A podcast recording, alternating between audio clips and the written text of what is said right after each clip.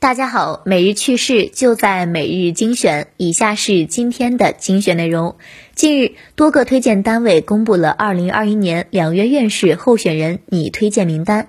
茅台集团总工程师、首席质量官王丽由贵州省科协推荐入围中国工程院增选院士名单，由此引发热议。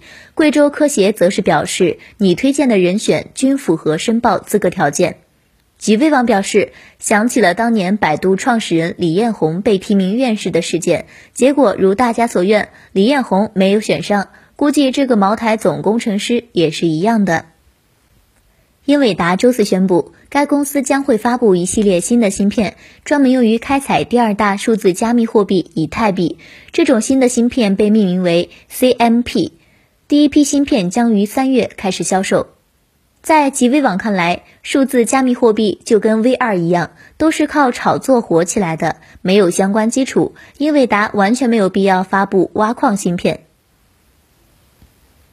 爱奇艺公布了截至二零二零年十二月三十一日的第四季度和全年未经审计的财务报告。财报显示，二零二零年财年。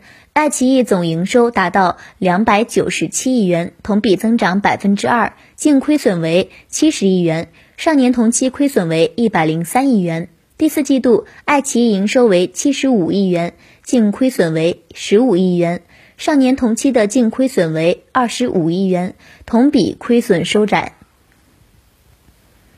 几位网认为，只要有好的内容以及卓越的用户体验，消费者是愿意付费的。只可惜爱奇艺两个都没有，所以爱奇艺亏损是意料之中的。上海某咨询公司的小张因拒绝春节期间携带电脑回家工作被开除，经劳动仲裁，小张获赔十九点四万元。公司不服起诉，法院审理认为，针对春节拒绝携带电脑一事，被告处于休假状态，不具有向原告提供劳动的义务。近日，该案一审宣判。法院认定公司解除劳务合同的行为违法，应支付劳动者赔偿金十九点四万元。公司不服提出上诉，后被驳回。目前判决已经生效。